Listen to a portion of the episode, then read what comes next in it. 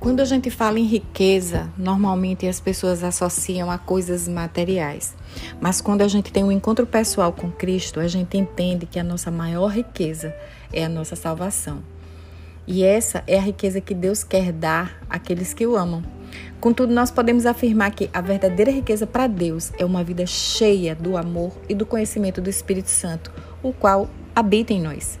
Isso é muito interessante, porque quando Jesus nos dá uma orientação acerca das riquezas, lá em Mateus 6, do versículo 19 a 21, ele diz assim: Não acumulem para vocês tesouros na terra, onde a traça e a ferrugem destroem, onde os ladrões roubam e furtam.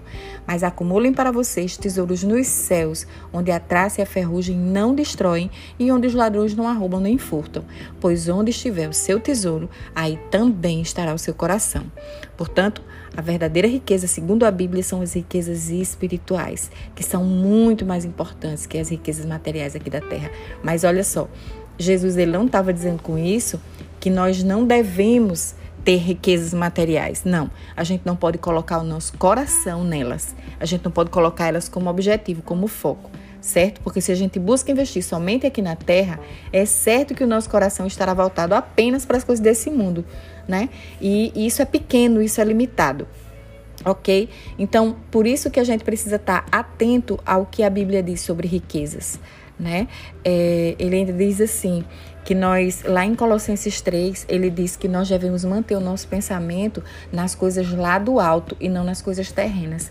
Ele diz também que se nós tivermos, é, se a gente ter uma vida é, juntando tesouro no céu, com certeza a gente vai colher ainda, tanto na vida eterna quanto aqui na terra certo? Porque Deus, ele retribuirá a cada um conforme o seu procedimento, como ele diz já em Romanos. Então, não adianta a gente focar só em ajuntar tesouro aqui na terra, negligenciar né, a, a, o, o verdadeiro tesouro, que é o céu, que a gente vai para lá, a gente vai passar a eternidade lá.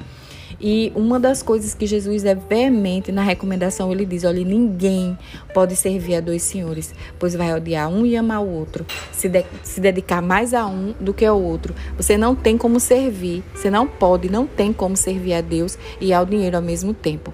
Então, o que é que ele está querendo dizer? Que em tudo nós devemos deixar Deus como nossa maior prioridade, pois Ele é o Criador de todas as coisas e foi Ele quem nos fez, é Ele quem dá, nos dá o ar que nós respiramos e, é, e é, essa é a nossa maior riqueza, tá?